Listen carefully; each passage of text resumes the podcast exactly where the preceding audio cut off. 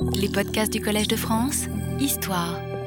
J'ai donc terminé la semaine dernière euh, le récit de la carrière publique de Sujetio tel qu'il la rapporte dans son autobiographie Le Suépoux, dont nous sommes maintenant familiers. En un peu plus de 20 ans, de 1610 à 1631, euh, a été magistrat de sous-préfecture dans deux postes différents, puis il a été fonctionnaire dans les bureaux du gouvernement central à Pékin, d'abord au ministère des Travaux publics, dans un poste très modeste, puis au ministère de la Guerre, où il s'est trouvé nettement plus proche des centres du pouvoir. Et enfin, un peu plus de deux ans après avoir été radié des cadres pour s'être permis ce qu'on pourrait appeler une provocation politique à l'égard de l'homme fort du moment, c'est-à-dire de l'eunuque Wei il a été intendant des affaires maritimes, c'est-à-dire euh, Haïda, euh, au Foutienne, placé directement auprès du grand coordonnateur, c'est du super gouverneur si on veut, et généralissime euh, euh, Wensan. Donc, dont tout ça j'ai parlé, j'en ai parlé la dernière fois. Aussi bien le niveau du poste qu'il occupe au Foutienne que les responsabilités effectivement exercées étaient très supérieures à ceux qu'il avait connus jusque-là, et de toute évidence, ses fonctions au Foutienne étaient aussi beaucoup plus prenantes euh, et pourrait-on dire beaucoup plus stressantes euh, que celles qu'il avait assumées dans les bureaux de la capitale. Encore que ses responsabilités au ministère de la Guerre étaient loin d'être une sinécure. Pour qu'on les plaçait là, en 1628 donc, quelques mois après l'avènement de l'empereur euh, Chongzhen, il faut croire qu'il... Chongzhen, je l'écris quand même parce que je... au moins pour que Donc c'est le dernier règne des, Ming. Donc quelques mois après l'avènement de, euh, Chongzhen, il faut croire que Xu Zhetio avait acquis une certaine réputation pendant ces années à Pékin. Mais comment exactement il avait acquis cette réputation, ce n'est pas très clair. Déjà en 1625, comme nous l'avions vu, euh, Gao Di le, ministre de la Guerre, qui venait d'être désigné comme général en chef sur le théâtre de Mandchourie, euh, avec en fait une juridiction qui s'étendait sur tout le golfe du Bohai, c'est-à-dire non seulement la Mandchourie au nord, mais également la région de Tianjin et le nord du Shandong. Euh, donc euh, Gaudi, en 1625, avait voulu emmener Xu comme conseiller stratégique. Et Sujetio avait réussi, dans les circonstances que j'ai relatées euh, la semaine dernière, à échapper à un poste où il estimait qu'il n'aurait pas la possibilité d'accomplir quoi que ce soit. Mais la question demeure, pourquoi juste lui, alors qu'il n'avait jamais servi dans ce genre de fonction stratégique et qu'il n'avait aucune expérience militaire de terrain, si je puis dire, en dehors des revues de troupes qu'il était tenu de faire S-fonction, et il en mentionne beaucoup, euh, et de quelques tournées d'inspection des défenses. La seule chose qu'on puisse dire sur la base de l'autobiographie du Xuepou, c'est que Xu était déjà extrêmement concerné par les problèmes militaires et surtout qu'il était très renseigné, bien au-delà, me semble-t-il, de ce qu'impliquaient ses fonctions au ministère de la Guerre. Et qu'en outre, euh, il n'avait pas peur de s'exprimer. En tout cas, c'est ce que suggèrent non seulement les nombreuses conversations avec ses collègues, euh, dont il rend compte, ou simplement les opinions euh, qu'il consigne dans ce qui était à l'origine euh, son journal, mais aussi un certain nombre de réunions au ministère pour discuter de promotion ou de nomination, donc de personnel militaire sur le terrain, enfin, des postes opérationnels, où il donne volontiers son avis, et à le lire en tout cas, son avis semble avoir eu une certaine autorité.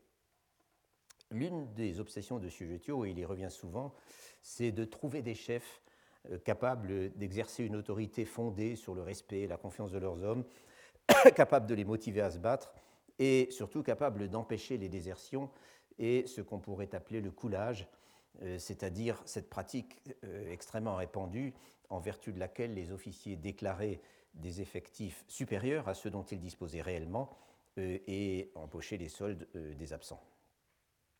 Enfin, il est visible que Sujetio avait une connaissance approfondie de tous les enjeux logistiques, des effectifs, des budgets et en général de tous les dossiers techniques, qu'il possédait, si vous voulez, une sorte d'érudition bureaucratique qui en aurait certainement fait un conseiller utile. Et cette érudition, il l'avait d'ailleurs déployée dans un grand traité intitulé, le ou bien Tienze, ce qui signifie les règlements, c'est oui, les règlements, les lois, les édits, etc., des cinq régions frontières.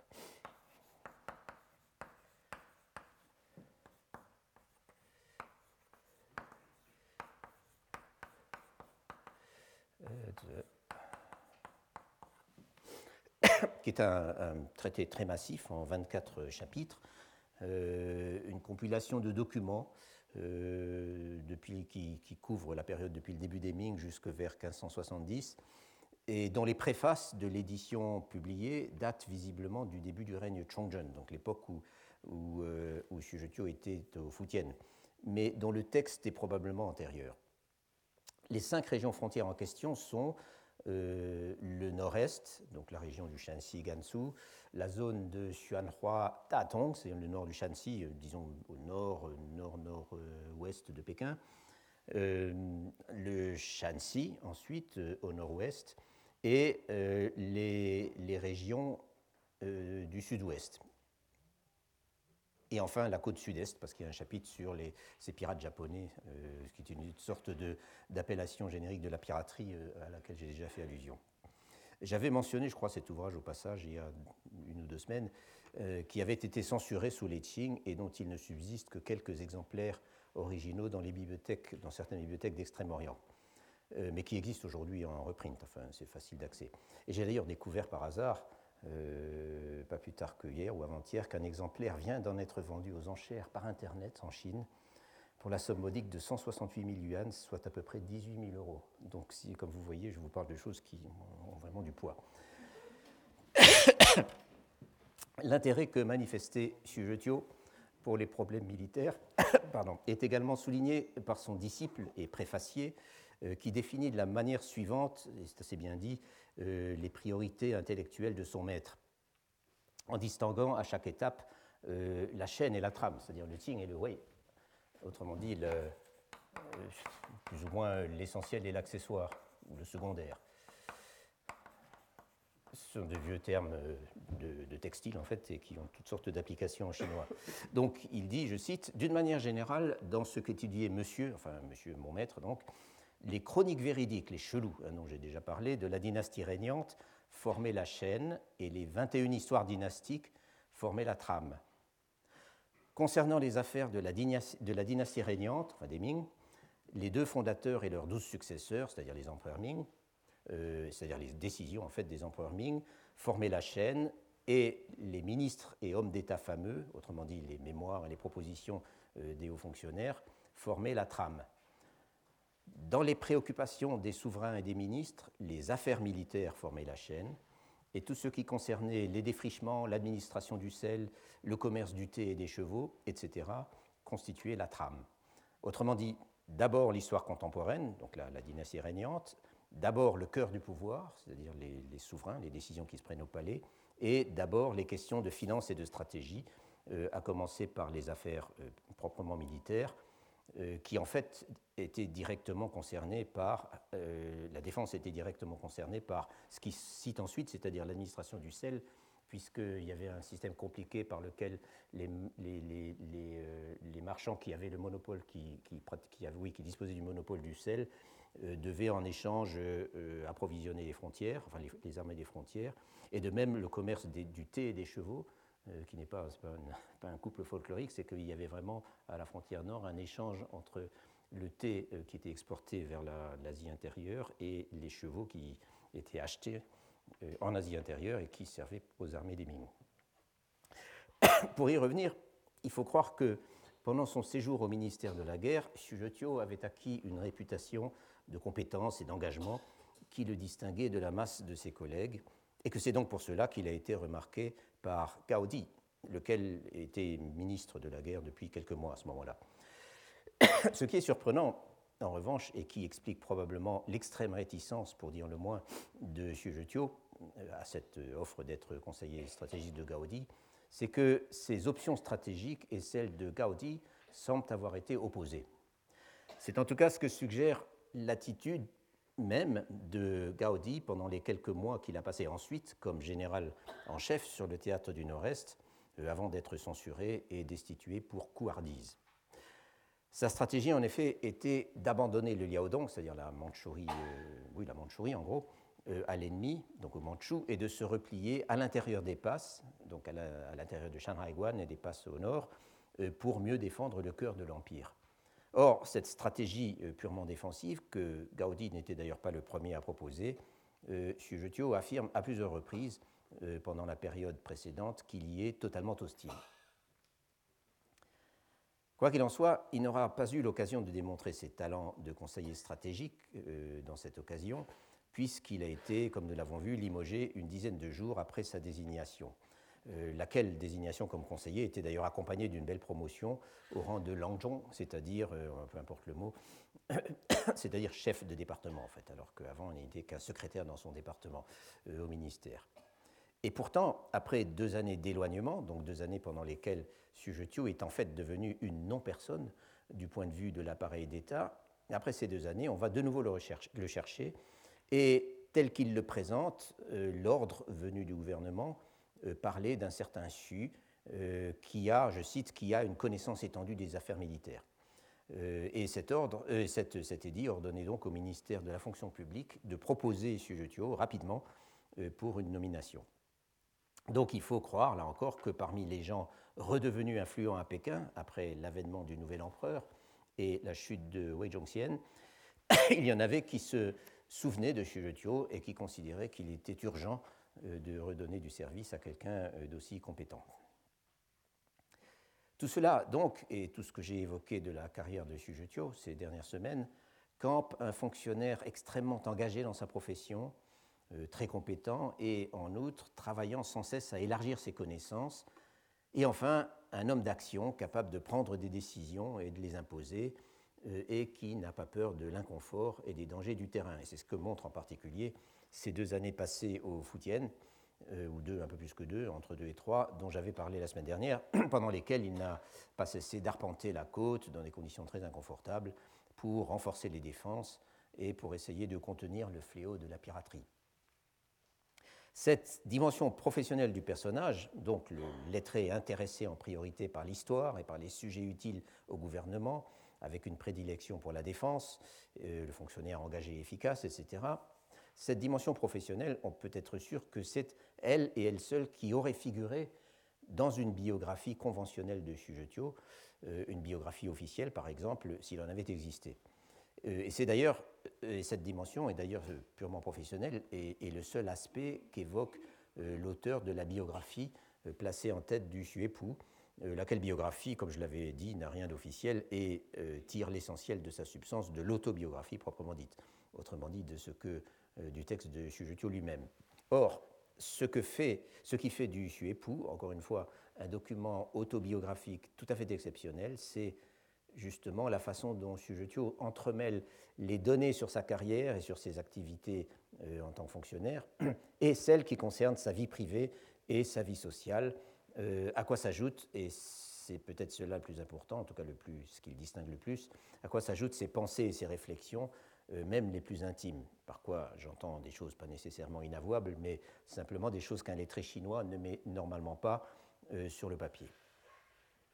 Comme je l'avais aussi rappelé, euh, la forme même de l'autobiographie chronologique, qui dans le cas du Suépou consiste visiblement en un montage d'entrées extraites d'un journal tenu au jour le jour, cette forme même se prête particulièrement bien à une telle imbrication du public, si je puis dire, du public et de l'intime.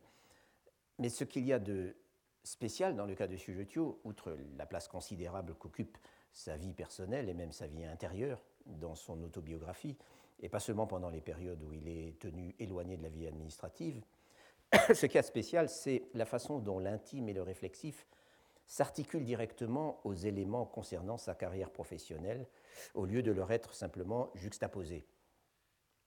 Ce sont donc ces aspects non publics ou extra-publics de la vie et de la personnalité de Sujetio dont je voudrais dire un mot aujourd'hui pour conclure sur le Suépou. J'avais parlé un moment de distanciation pour caractériser l'attitude de Sujetio par rapport à sa propre carrière. Encore faut-il s'entendre sur ce que je veux dire exactement par ce mot. Euh, contrairement à beaucoup de lettrés de la fin des Ming, Sujetio n'affecte jamais la pose de celui qui participe au pouvoir à son corps défendant et qui considère l'exercice des fonctions publiques comme une activité vulgaire dans laquelle on ne peut que se compromettre. Il s'en fait au contraire de cette activité la plus haute idée, mais la plus haute idée. Mais ce qui est d'intéressant, c'est que cela ne l'empêche pas de se poser des questions. D'abord, de se poser des questions sur les conditions dans lesquelles on est parfois obligé de remplir de telles fonctions, les conditions techniques, mais aussi les conditions et surtout les conditions politiques. Euh, et ensuite, et surtout, il arrive plus d'une fois à Sujetio de s'interroger sur son propre désir de continuer dans des conditions qu'il juge frustrantes ou simplement euh, par lassitude euh, et parce qu'il aspire en quelque sorte à se retrouver. Dans son cas, la retraite loin des affaires du monde n'est pas cet idéal un peu snob du lettré qui prétend vouloir protéger son intégrité.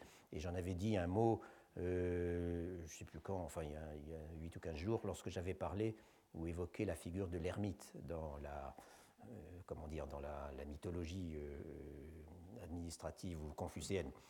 Il s'agit plutôt chez Sujetio d'une sorte de tentation récurrente et d'une tentation qui vient en conflit avec son sens du devoir et avec son désir de faire honneur à son nom, c'est-à-dire à sa famille, ce qui, pour lui, comme pour la plupart des gens, comme pour la plupart de ses contemporains, passe nécessairement par une carrière publique réussie. Je l'ai dit, on rencontre dans le Chuépou plus d'un exemple de ces interrogations ou de ces hésitations. C'est parfois très fugace.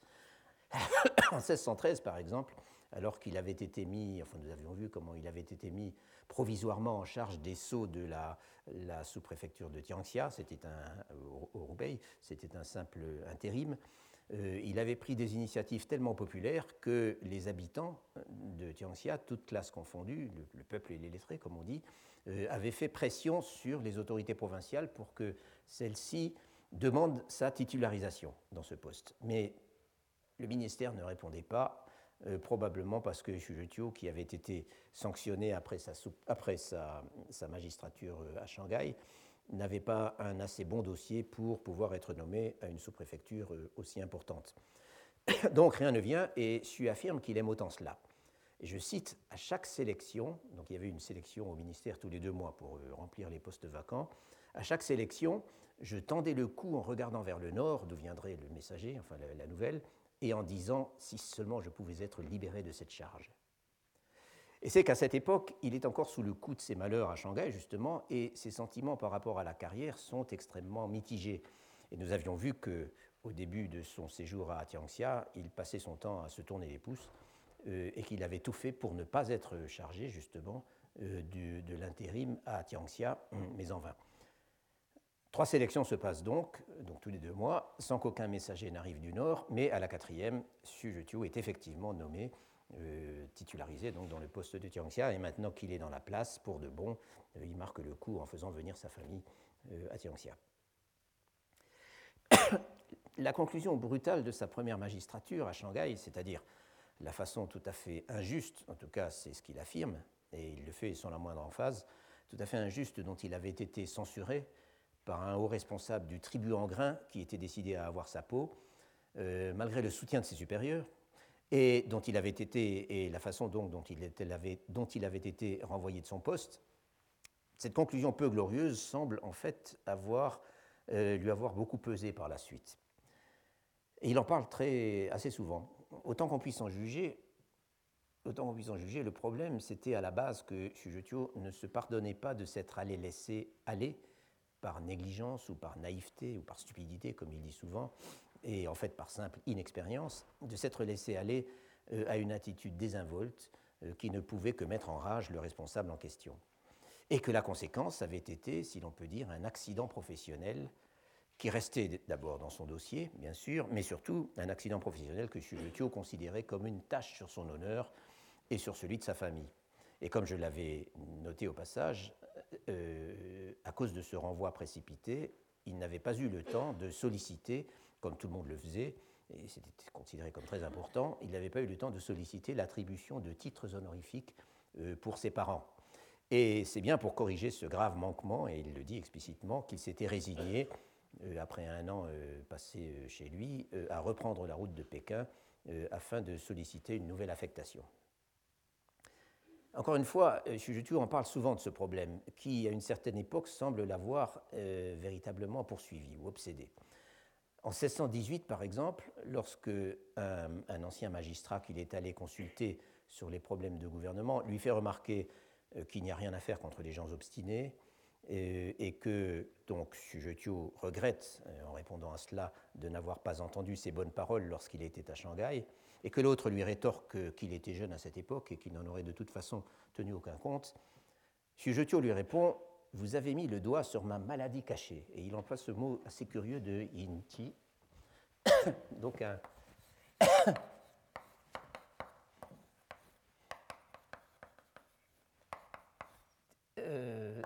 c'est un, mot qu'il emploie très souvent, en fait, euh, enfin, dans toute cette partie de sa vie.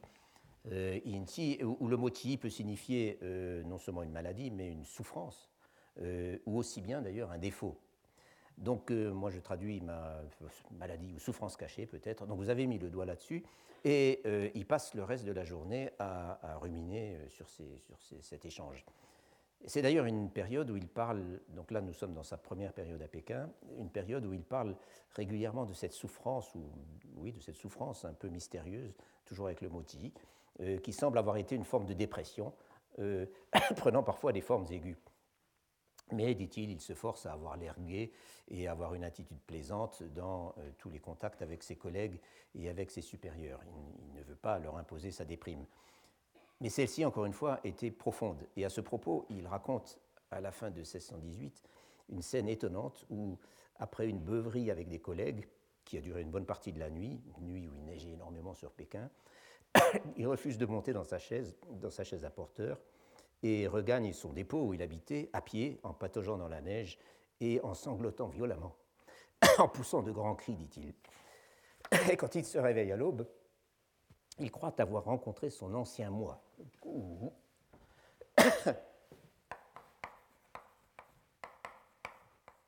son ancien moi. Et cette, euh, cette, cette, euh, cette, notion, enfin cette, euh, cette idée d'un ancien, d'une ancienne personnalité, d'un ancien moi, qu'on a oublié mais qui est toujours là, semble remonter à Zhuangzi. Et les, connexions taoïstes dans la culture de Xu sont importantes, je crois. En tout cas, sans aller jusqu'à parler d'une rencontre avec son doppelganger, euh, dit à ce moment s'être senti proche de la maladie mentale, de la, folie. Et de nouveau le mot et cette fois-ci c'est shinji, hein, ma souffrance euh, psychologique. S'il ne revient pas sur le sujet dans les six mois qui suivent, le septième mois lunaire de l'année 1619, soit la plus grande partie du mois d'août et du début de septembre, va être l'un des moments les plus durs dans sa vie.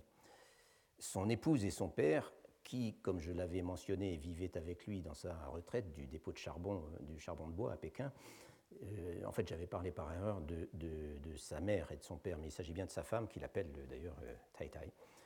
Donc, sa, son épouse et son père meurent l'un après l'autre à exactement trois semaines de distance.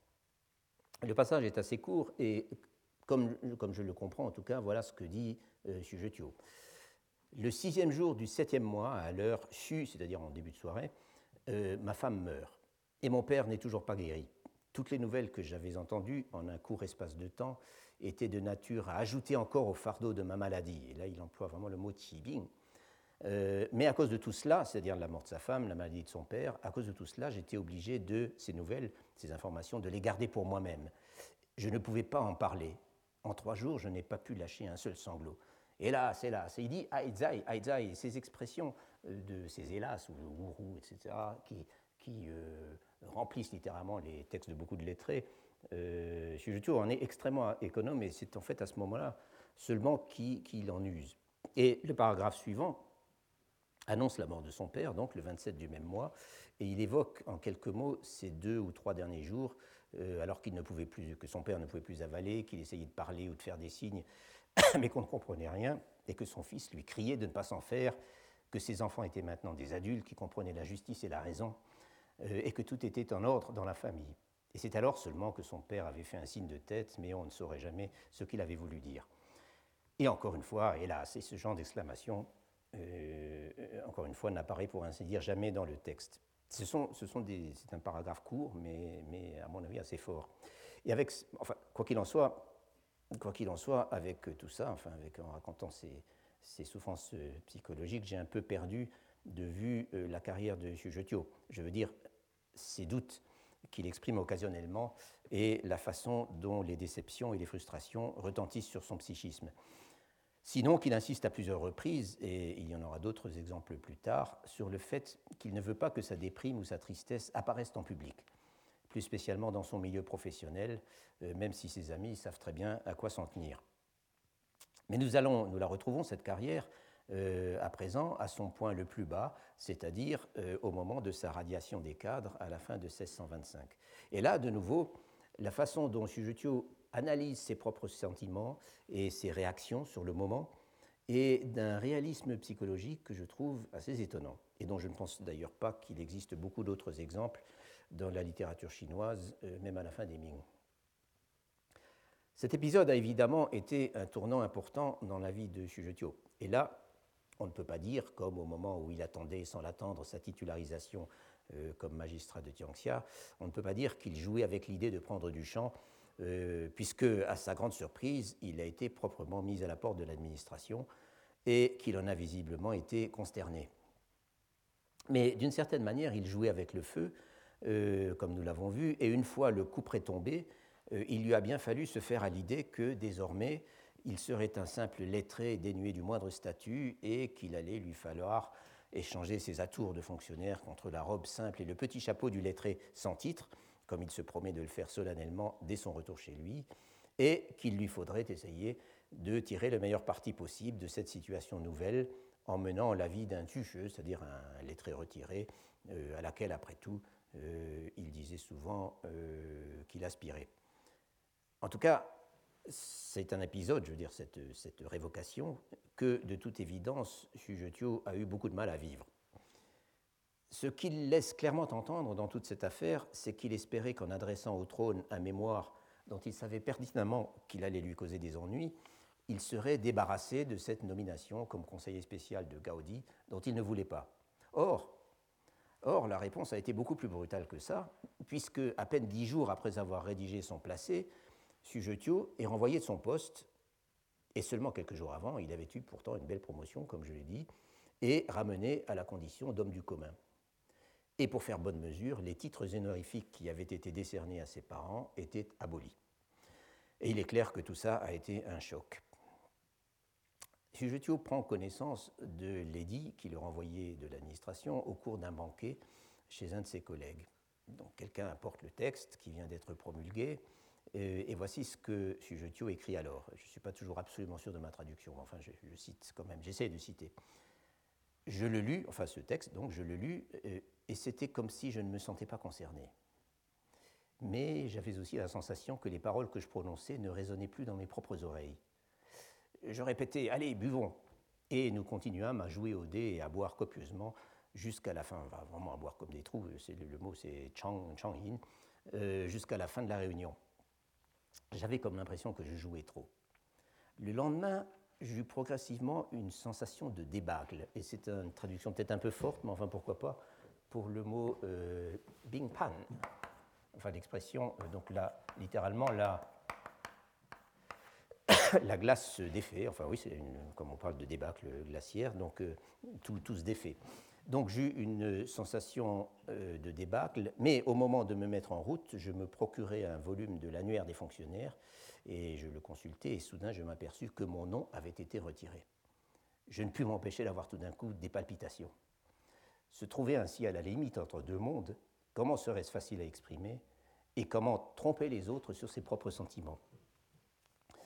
Donc, comme vous voyez, Sujetio décrit des sensations et le mot tuer, qui signifie sentir, euh, revient quatre fois dans ces quelques lignes, euh, de même qu'on a deux fois le mot se, c'était comme si, hein, et des fois se tuer, c'était comme si je sentais que euh, ces sensations, y compris d'ordre somatique, quand il est sous le choc, sa propre voix résonne bizarrement dans ses oreilles, quand il voit qu'il est a été rayé de l'annuaire des fonctionnaires, il a des palpitations soudaines, Et surtout, il y a cette notion d'être, pour le traduire peut-être un peu lourdement, en un lieu à l'interface. C'est-à-dire, il, dit Tia, tia, Tiaotier était en, enfin je dis interface, c'est une frontière hein, entre deux mondes.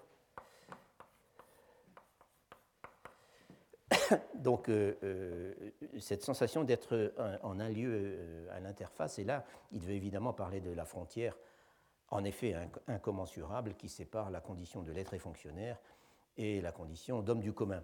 Il a du mal à la passer, cette frontière, et c'est ce que continuent de montrer les quelques pages qui suivent. Et ça reviendra encore souvent dans les deux années suivantes. Il doit d'abord où il parle, disons, où il évoque justement ces, jours après sa révocation. Donc il doit d'abord se rendre au ministère des Finances, qui est également le ministère du Sens, donc des passeports, si vous voulez, euh, pour se faire remettre un certificat établissement en son nouveau statut d'homme du peuple. Après quoi, il va se réfugier dans un temple hors les murs, qui va être sa résidence jusqu'à son départ. Il évoque aussi les commentaires que tiennent les autres sur son aventure. Certains disent qu'il recherchait la notoriété, et qu'il l'a trouvé. Euh, d'autres affirment qu'il part mais qu'il reviendra sûrement. D'autres disent qu'il s'est exprimé simplement trop tôt. D'autres encore qu'il a cherché un prétexte pour démissionner parce qu'en réalité, il avait peur qu'on ferme les passes. Euh, oui, il avait peur, Guanmen, qu'on ferme les passes. Et je ne peux pas comprendre ce mot Guanmen, euh, qui signifie faire une porte tout simplement, autrement que comme une allusion, mais également les passes qui défendent la Chine, la Grande Muraille, comme une allusion à la politique de repli à l'intérieur des passes à laquelle j'ai fait allusion tout à l'heure. D'autres, enfin, euh, affirment qu'après avoir été longtemps obligé de rester soumis, littéralement courbé, euh, il a voulu obtenir réparation. Littéralement, il a voulu se déployer. Et, les, deux, mots qui, s'opposent là, c'est tu, qui, peut signifier euh, se, recroqueviller ou se courber, et shen, qui est au contraire se déployer. Donc il, a, il y a plus tenu en quelque sorte. Euh, ne veut rien contester de, de, toutes ces choses que ses amis disent sur lui, et manifestement il considère qu'il y a beaucoup de juste là-dedans. Il répète encore qu'il était prêt, je, suis l'ordre du test, qu'il était prêt à être censuré, mais qu'il ne pensait pas que ce serait de façon aussi sévère, et il affirme, un peu curieusement, on peut parler d'une grande chance au milieu de la malchance. Donc une grande chance, c'est euh, et euh, la malchance, c'est Bushing, tout simplement. Donc, euh, et donc euh, Buxing Zhong, Zhixing, Zhixing. Yeah. Donc une grande chance au milieu d'une malchance. Et, donc ça peut paraître un peu curieux, mais cette notion s'explique, je crois, par le fait qu'il dit aussi dans ce même passage que le plus pénible dans toute cette aventure aurait été que son initiative passe inaperçue, qu'elle tombe à plat, euh, littéralement, euh, et il le dit comme ça, que ça ne fasse pas mal et que ça ne gratte pas. C'est une façon de dire que ça, ben, ça gratte justement, les gens qui voulaient gratter. Il reçoit aussi une lettre de Gaudi, donc celui qui devait être son patron, qui lui dit qu'il ne peut rien faire pour lui euh, parce qu'il ne veut pas se faire mal voir en haut lieu et qui essaie de le réconforter en lui disant que, après tout, c'était le destin. Et Sujetio remarque qu'en effet, il était arrivé à Pékin et était allé, et était allé provisoirement s'installer dans le même temple, c'est-à-dire le gros qui est hors les murs, il y a exactement un an, jour pour jour. Et il ajoute c'est vraiment le destin. Chen Shuye. Ce qui a aussi dû réconforter Sujetio dans cette passe difficile, c'est la sympathie et le souci que lui manifestent ses collègues, qui sont aussi ses amis et qu'on a vu apparaître au fil euh, d'innombrables conversations pendant les mois précédents, et avec qui il aura vraiment beaucoup bu. Comme ils, savaient, comme ils savent qu'il n'a pas le sou, ils décident de faire payer par le bureau euh, ses frais de route pour rentrer au Zhejiang. Mais il refuse parce que ce n'est vraiment pas dans les règles, dit-il. Et finalement, donc, il se met en route, une dizaine de jours après sa destitution, dans une chaise à porteur arrimée à deux mules, une devant, une derrière, dont il évoque les phobies et les caprices de façon assez drôle. Je me suis un peu attardé sur cet épisode, donc euh, autour de sa destitution en 1625, parce qu'il me semble encore une fois concentrer cet épisode, concentrer en quelques pages ce qu'il y a de plus original dans l'autobiographie de Sujetio. Le réalisme psychologique et l'analyse de ses propres réactions, l'absence totale de pause, il aurait très bien pu se poser en victime d'une machination politique, en juste en quelque sorte, et aussi le côté vivant et très vrai de ses annotations en temps réel sur ses derniers jours à Pékin le banquet au cours duquel il apprend son malheur, les démarches à faire, les conversations avec les amis, etc. Et je voulais essayer de vous donner une idée de la texture si particulière du Xuepu en analysant donc de façon un peu détaillée euh, cette période de moins d'un mois entre la décision de Sujetio de tenter un grand coup avec son mémoire contre Machelon et son départ sans gloire de la capitale, euh, cette période de, moins d'un mois qui est incontestablement euh, l'une des plus intéressantes et des plus riches psychologiquement, notamment dans l'ensemble du Xuepu.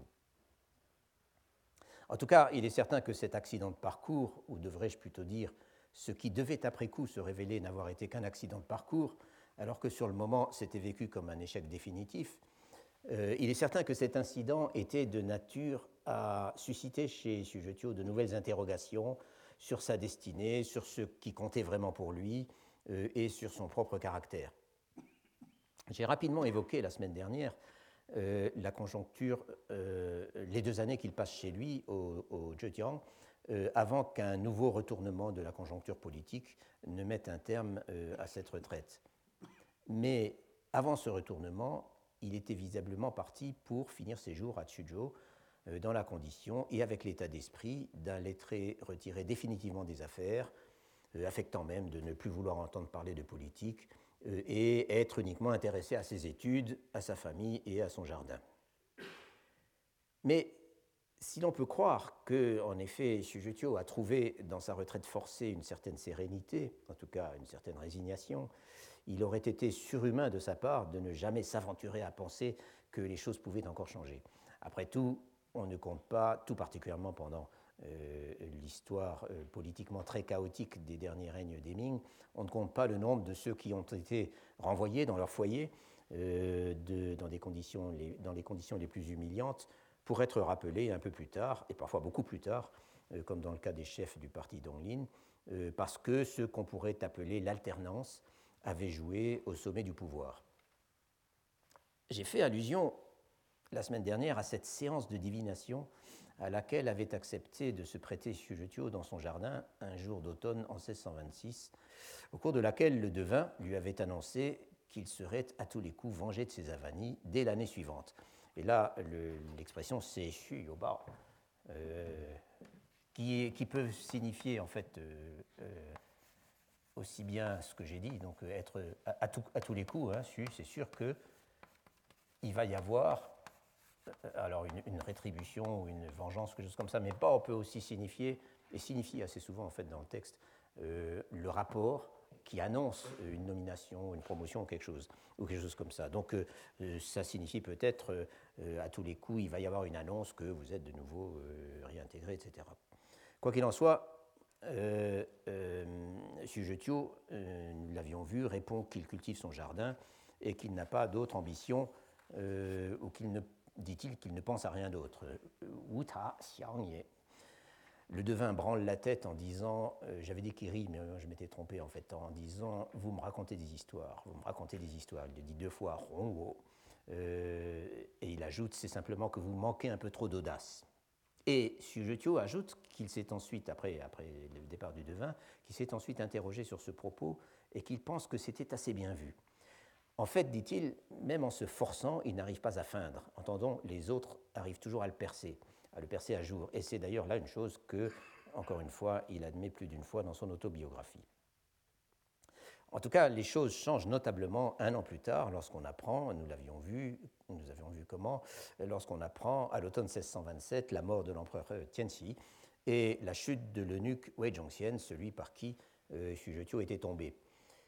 Comme nous l'avions aussi vu, maintenant que l'on commence à rappeler à Pékin les hommes de valeur qui en avaient été chassés par euh, Wei Zhongxian, tout le monde considère qu'il n'est plus possible de s'abstenir et que l'heure de Sujetio est venue. Et j'ai parlé donc euh, la dernière fois de ces réticences, et on ne peut pas dire que celles-ci viennent de sa part d'un profond désir de ne plus avoir affaire avec le service de l'État. En fait, il est très tenté. Et comme l'avait bien vu le devin, le devin, il y pense. Et on peut imaginer qu'après ce changement de régime de, 1620, de la fin de 1627, il ne cesse d'y penser.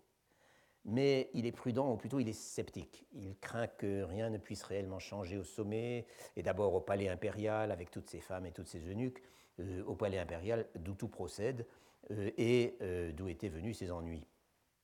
Et puis, c'est aussi une affaire d'honneur.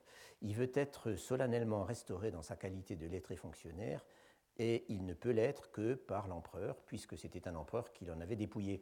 Et c'est la raison pour laquelle même informé de sa nouvelle nomination au Foutienne, qui finit par arriver, il refuse de bouger tant qu'elle n'aura pas été sanctionnée par un édit impérial en bonne et due forme reçu à Chuzhou. Une fois cela accompli, Xu part pour son nouveau poste au Foutienne et on peut bien dire que les trois dernières années de sa vie, ou deux, deux et demi, puisque les derniers mois il était de nouveau rentré chez lui, euh, que ces deux ou trois dernières années de sa vie, qu'il passera presque, entièrement au Foutienne, ne lui laisseront guère le loisir de cultiver son jardin euh, comme il envisageait de le faire jusqu'à la fin de ses jours, après avoir été chassé de l'administration. Euh, j'ai déjà évoqué cette période d'activité épuisante et forcenée, qui n'a été interrompue que par sa maladie, finale, épuisante et forcenée, et en même temps satisfaisante, car, comme je l'ai dit, Shujutio se laisse volontiers happer par l'action. Et il est même capable d'y trouver une certaine sérénité. C'est d'ailleurs ce qu'il affirme à un moment à un de ses subordonnés en disant Je suis tout à fait heureux de mon sort, ou an Ming, donc euh, je suis, je suis bien avec mon sort. C'est encore une expression, je crois, qui, si je me souviens bien, qui sort du Zhuangzi ou d'une source comme ça. Euh, euh, je suis heureux avec mon sort, mais évidemment, ajoute-t-il, euh, simplement, dans ces opérations, il y a vraiment beaucoup de choses à faire, donc je suis complètement épuisé, mais je suis heureux. Pourtant, même au milieu de tous ces déplacements, de toutes ces inspections et de toutes ces urgences auxquelles il faut faire face, Sujetio réussit à se ménager des moments de solitude, ou peut-être on peut même dire de contemplation. Il réussit à s'occuper de lui en quelque sorte.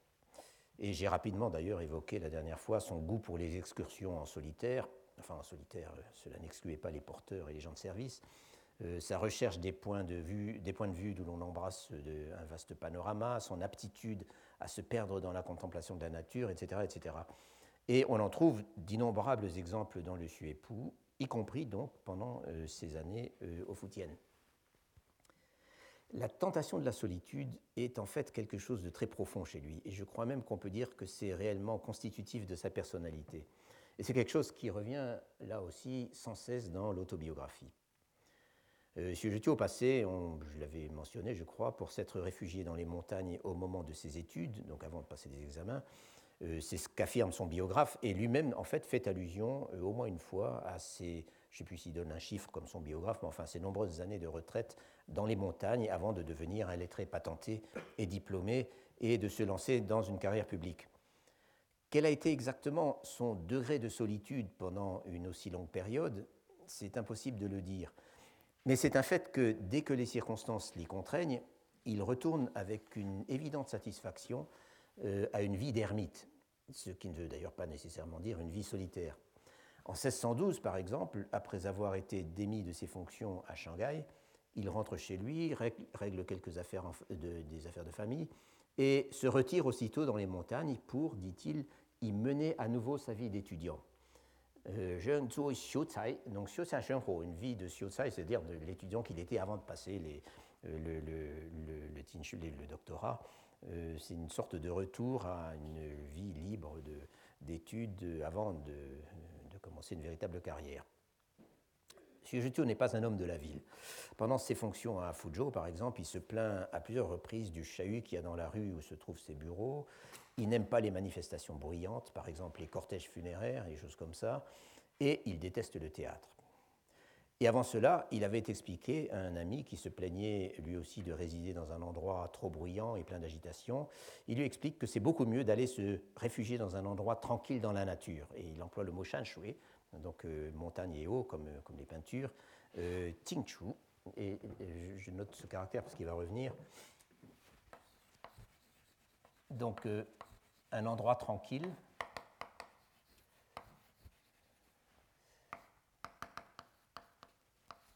Attendez, excusez-moi. Voilà, Tingchu. Au milieu des montagnes et des rivières. Euh, donc, euh, c'est beaucoup mieux d'aller dans un endroit tranquille dans la nature parce que, je cite, quand on passe ses journées dans les montagnes à écouter le bruit des torrents, les pensées mondaines sont forcément, sont forcément peu nombreuses. Et là, il emploie un mot qui, pour le coup, est un mot tout à fait bouddhiste pour les pensées, ce que j'ai traduit des pensées mondaines, c'est euh, Chen donc les pensées de la poussière, littéralement. J'ai bien sûr fait allusion au jardin que Sujetio s'était fait aménager loin de la ville pendant sa retraite forcée après son limogeage, euh, ce jardin où il allait constamment se réfugier euh, pour vivre au milieu de la nature, pour étudier, méditer et ne voir que les gens qu'il avait envie de faire venir. Et enfin, le refuge qui s'était aménagé dans le parc du dépôt de charbon de bois du ministère des Travaux publics à Pékin euh, devait lui aussi, dit-il, lui permettre de fermer sa porte et faire du Tingzuo. Ce mot euh, Tingzuo, qui signifie littéralement rester assis en silence, assis, c'est-à-dire assis par terre, bien sûr, euh, bah, c'est le même, le même Ting. Hein.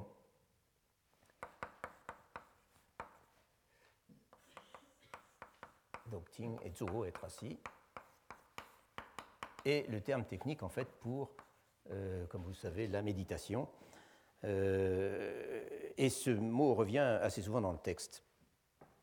Mais ce n'est pas, dans le cas présent, de contemplation bouddhique, euh, de rechercher à faire le vide qu'il s'agit. C'est plutôt du Tingzuo néo-confucéen qui avait été mis à la mode dans les milieux lettrés à l'époque des Song, sur lequel M. Gernet avait écrit un article, si je me souviens bien, qui permet de s'examiner soi-même, de faire le bilan en quelque sorte.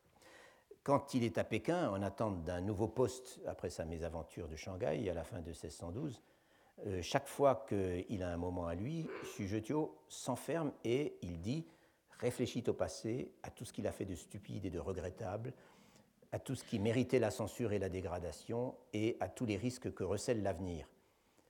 Et il ajoute que s'il n'était pas réveillé par les appels et les coups de tambour euh, à l'aube, il aurait quasiment pu passer sa vie enfoui de la sorte dans ses pensées et dans sa méditation. Et quand il est de nouveau à la capitale pour son audience triennale en 1615, c'est la même chose. Il fait du Tingzhou et réfléchit à toutes les difficultés que pose l'administration de Tianxia, à la chance qu'il a eue de ne pas rencontrer de gros problèmes, euh, et il se donne tout un programme à réaliser quand il sera de retour dans son poste. Voilà donc pour la propension de Xu à s'isoler et à réfléchir sur lui-même. Mais il me reste à dire un mot de ce qu'il a consigné de ses réflexions par écrit, autrement dit, de ce qu'on retrouve de ses, méditations dans son autobiographie. J'avais signalé dès le début que Le Suépou est un document exceptionnel par la liberté avec laquelle son auteur parle de lui-même. Et c'est un fait que d'autres personnages se sont étendus avec une évidente sincérité parfois avec énormément de détails sur leurs tribulations et sur leurs réflexions dans leur journal ou dans leur correspondance, mais je crois qu'il en est peu, en tout cas je n'en ai pas rencontré pour le moment, je crois qu'il en est peu qui soient allés aussi loin dans leurs écrits que Sujetio en matière d'introspection et, si j'ose dire, d'auto-analyse. Et cela pour tout, les grandes questions comme les incidents de la vie quotidienne. Et de ce fait, le personnage qui ressort du Suépou acquiert, dirais-je, une épaisseur et surtout une complexité qu'on ne trouve pour ainsi dire jamais dans les écrits à la première personne produits par les lettrés chinois, y compris ceux de cette période euh, tellement exceptionnelle qu'est la transition entre les Ming et les Qing. J'ai déjà beaucoup parlé de Xu et je pense qu'à ce point, vous avez pu vous faire une assez bonne idée de lui en tant que personne, euh, avec ses incertitudes et ses contradictions. Ce sur quoi je voudrais rapidement insister ici, c'est sur, euh, le fait qu'il nous laisse voir, c'est sur ce qu'il nous laisse voir de ses faiblesses et aussi de certains aspects de sa vie intérieure. Nous avons vu tout à l'heure la façon très directe dont il évoque son état dépressif à une certaine époque de sa vie, ou encore ses réactions quasiment physiques à certains événements qui le touchent de plein fouet. Il parle aussi de ses maladies assez fréquemment et de façon plutôt réaliste. Euh, dans certaines périodes d'activité intense, il évoque avec insistance l'épuisement physique qu'il ressent. Et s'il dit qu'il continue quand même, c'est moins par bravoure pour se faire admirer que par une sorte de sens du devoir qu'il admire justement chez certains dignitaires dont il parle et qui insistent pour remplir scrupuleusement leurs obligations, y compris rituelles, quand bien même il leur serait facile, ils vont pas bien du tout, il leur serait facile de demander un congé pour maladie. Il parle aussi énormément de ses rêves, mais cela c'est plus banal à cette époque. Ces rêves qu'il essaie d'analyser, ou dont il dit qu'il ne comprend pas bien ce qu'ils veulent dire, ou dont il dit simplement que c'était très intéressant mais qu'il a tout oublié. Une autre, chose qu'on trouve assez souvent dans le époux, c'est l'expression d'un sentiment d'impuissance. On ne peut pas faire ce qu'on sait qu'on devrait faire, on ne peut pas dire ce qu'on a sur le cœur. Il parle à un moment de la difficulté qu'il a à prendre des décisions par lui-même. Il lui arrive aussi, et très souvent, de mentionner ses regrets sur ce qu'il a dit ou sur son attitude, et de le mentionner tout de suite après l'avoir dit ou avoir vu cette attitude. Ou alors il regrette de ne pas avoir parlé suivant sa conscience, ou d'avoir été impulsif, ou même désagréable. Pendant sa tournée d'inspection au nord de la Grande Muraille, par exemple, il a un jour une attrapade avec un officier, et tout de suite après, il note qu'il est devenu irritable, et il parle de ces transformations, je, cite, de ces transformations qui se sont opérées subrepticement en moi au cours du temps. Vieillissement, donc, des transformations qu'il déplore, euh, et c'est d'ailleurs pour cela, dit-il, euh, qu'il l'a noté.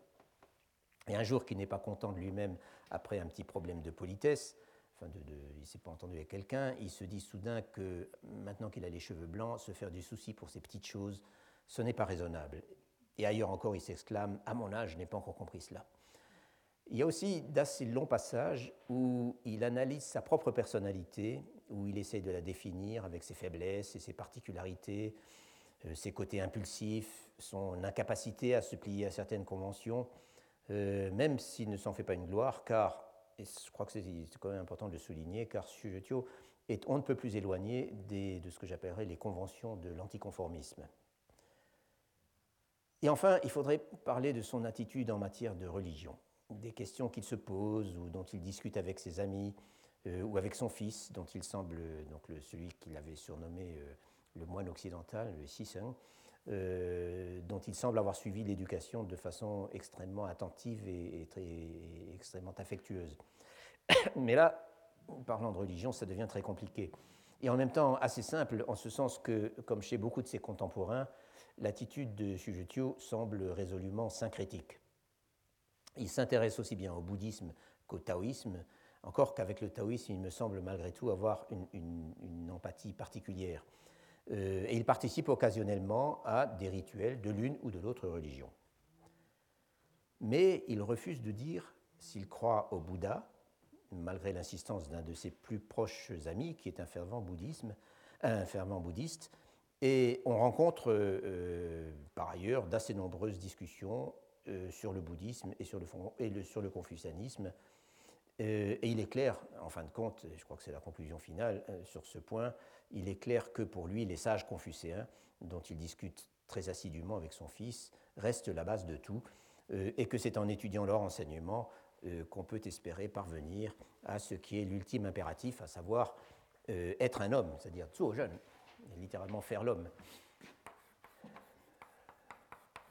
et ça, ça revient très très souvent euh, c'est-à-dire se comporter de façon appropriée dans le monde et préserver une intégrité parfaite. Donc, encore une fois, ce mélange de nombreux niveaux qui font aussi, par exemple, que bien qu'il n'ait pas l'air d'être très, euh, euh, comment dire, très, très, très proche du bouddhisme en tant que, en tant que religion au sens sérieux du terme, par exemple, il insiste énormément pour sauver les vies, function, donc rendre la, éviter aux animaux d'être d'être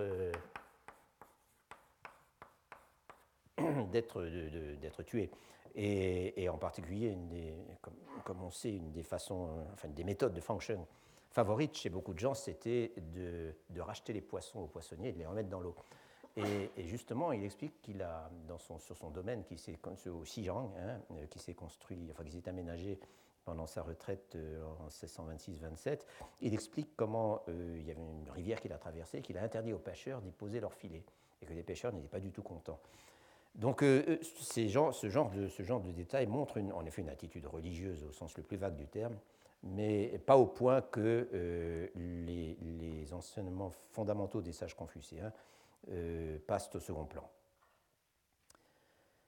Finalement, je me suis laissé aller à parler du Suépou nettement plus longtemps que je l'avais prévu, et j'aurais pu y passer encore plus de temps, parce que il me semble que ce texte est un exemple idéal, peut-être le meilleur qu'on puisse imaginer, de ces nouvelles autobiographies apparu à la fin des Ming, dont j'ai déjà eu l'occasion de parler assez longuement, mais jusqu'à présent sans m'attarder de façon réellement approfondie sur un texte particulier. Il y aurait beaucoup de choses à ajouter aux quelques éléments que je viens d'évoquer sur la personnalité de Sujetio et surtout sur la façon dont il parle de lui-même, la façon dont il parle de lui-même. On pourrait en fait y passer énormément de temps à condition d'entrer dans le texte plus à fond que je n'ai pu le faire. Car ce texte est non seulement riche, il est très long. Il est même foisonnant dans ses chapitres les plus substantiels. Et non seulement il est très long, mais il est loin d'être facile. je l'ai même trouvé, je dois l'avouer, très difficile. C'est d'abord une question de contenu. Sujetio aborde au cours de ses innombrables et parfois très longues réflexions une quantité de sujets philosophiques, religieux, euh, d'érudition confucienne, etc., dont je soupçonne que même quelqu'un de plus familier que moi avec ces domaines aurait parfois du mal à saisir tous les tenants et les aboutissants. D'autant que Sujetio n'est ni un érudit, ni un philosophe, ni un théologien, simplement il aborde librement tous ces sujets, euh, il dit, pourrait-on presque penser, il dit ce qui lui passe par la tête, parsème ses, propres, ses propos d'allusion et de formules, etc., etc. Et il en va d'ailleurs de même lorsqu'il parle de questions de prime abord plus abordables et moins subtiles, concernant par exemple la vie administrative ou les affaires militaires, dans des passages où l'historien habitué à des textes plus formels ne retrouve pas toujours ses petits. L'une des raisons pour lesquelles c'est parfois assez difficile à suivre dans le détail, je crois, c'est que Sujetio euh, se parle d'abord à lui-même. Et après tout, il ne faut pas oublier que la substance du su époux euh, c'est d'abord un journal intime. Ce n'est pas un texte tourné vers l'extérieur. Et même s'il pense à un lectorat, à ses fils par exemple, voire euh, par-delà ses fils, ses pères, ses collègues, ses amis, euh, il s'agit de gens avec qui il partage la même culture et les mêmes références, qui comprennent, à demi-mot ce qu'il dit, qui savent à quoi il fait allusion et qui n'attendent pas d'exposés circonstanciés.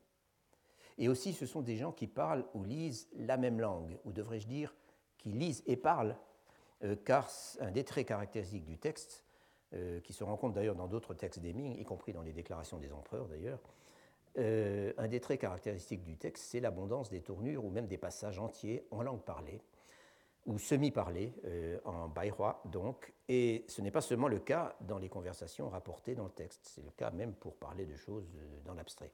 Et ces passages en baïroi, qui contiennent beaucoup de tournures familières, ne sont pas nécessairement les plus faciles à comprendre euh, par rapport aux passages en langue écrite, lesquels forment malgré tout le fond du texte.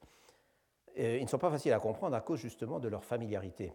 C'est comme on parlait à l'époque et comme on ne parle plus nécessairement aujourd'hui. Et à cela s'ajoute encore un net goût pour l'aphorisme et la formule, euh, en particulier pour renverser les formules, pour voir ce que ça donne, voire pour le paradoxe et le jeu de mots, autant de choses qui euh, ne simplifient jamais la lecture. Je disais qu'il y aurait beaucoup à ajouter sur la personnalité de Sujetio, sur sa philosophie personnelle, sur son attitude face aux gens et aux choses dont il parle avec une telle liberté. Et en même temps, je crois avoir mis en évidence dans tout ce que j'ai dit euh, du époux pendant ces trois semaines l'intérêt de ce document pour l'histoire. Sujetio nous livre au cours de son autobiographie des aperçus d'une rare immédiateté sur le monde de l'administration et des fonctionnaires pendant la crise dynastique de la fin des Ming. Et ce qui est particulièrement précieux, c'est qu'il nous les livre, ces aperçus, depuis les terrains très variés qu'il a connus pendant sa carrière. D'abord l'administration locale, et dans deux contextes assez différents. Ensuite, l'univers des bureaucrates de la capitale, entre la vie quotidienne de leurs bureaux, les audiences de la cour, les échos pas toujours feutrés des grandes batailles politiques au sommet, euh, leur vie sociale et bien sûr leur distraction. Et enfin, euh, euh, il le montre à travers le monde dangereux de la côte du Foutienne, où les militaires et les bandits ne se distinguent pas toujours très bien. Et au-delà de ces préoccupations professionnelles, il y a une quantité d'observations précises et de remarques précieuses sur les conditions sociales et économiques qui régnaient dans les régions où Sujetio est passé, euh, auxquelles, conditions auxquelles il s'intéressait de très près, je dirais même de façon très empathique, comme l'atteste sa propension, et dont il y a vraiment beaucoup d'exemples dans le texte, sa propension à discuter le coup avec les petites gens, les soldats, le petit personnel de l'administration postale, les vieux paysans ou les pêcheurs près de chez lui, d'autres encore, euh, dont il rapporte euh, très souvent les propos. Sujetio est mort en 1631. À ce moment, la situation de la dynastie des Ming était extrêmement difficile, mais on peut douter qu'il y ait eu alors beaucoup de gens pour considérer qu'elle était désespérée. La pression des Mandchous était très forte, et j'ai mentionné le fait qu'au tournant de 1629 et 1630, ils avaient réussi à franchir la Grande Muraille et à se rapprocher dangereusement de Pékin, si bien que ça avait été la mobilisation générale pendant quelque temps. Mais c'est malgré tout dans les années suivantes que l'édification d'un véritable État mandchou, avec l'aide de conseillers chinois ou de généraux ralliés, va devenir un phénomène réellement menaçant.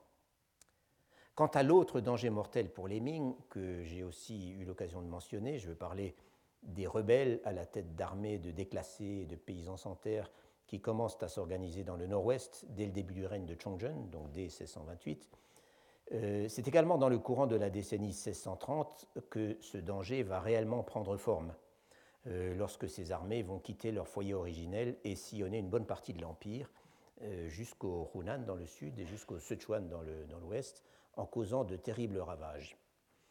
Or, Sujetio, dont l'autobiographie s'arrête au milieu de 1631, n'y fait aucune allusion. En revanche, euh, je, cite au je signale au passage, Xiong Wensan, qui avait été son patron au Fujian, va, lui, euh, y perdre la vie.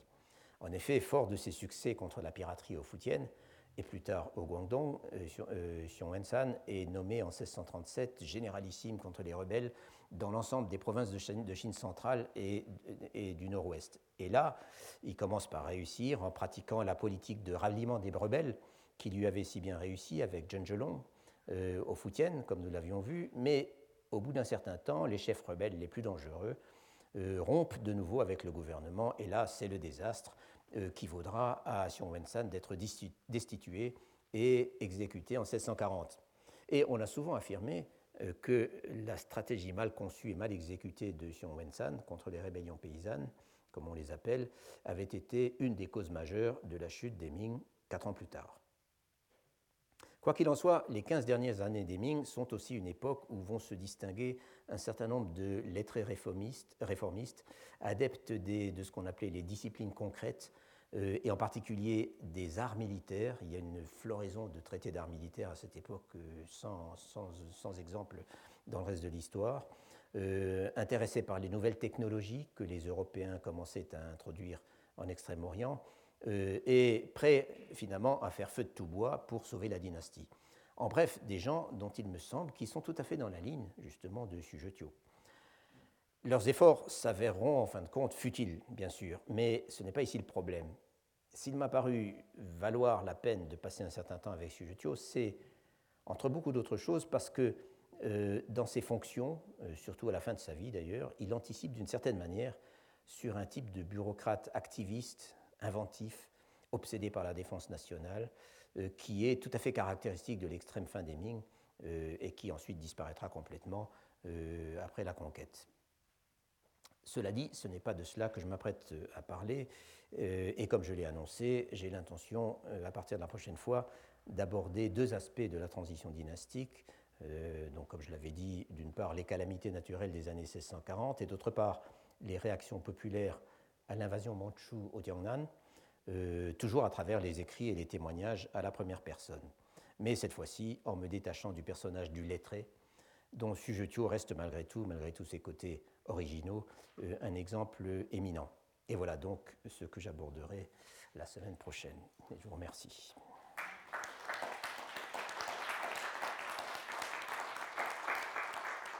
Retrouvez tous les podcasts du Collège de France sur www.collège-de-france.fr.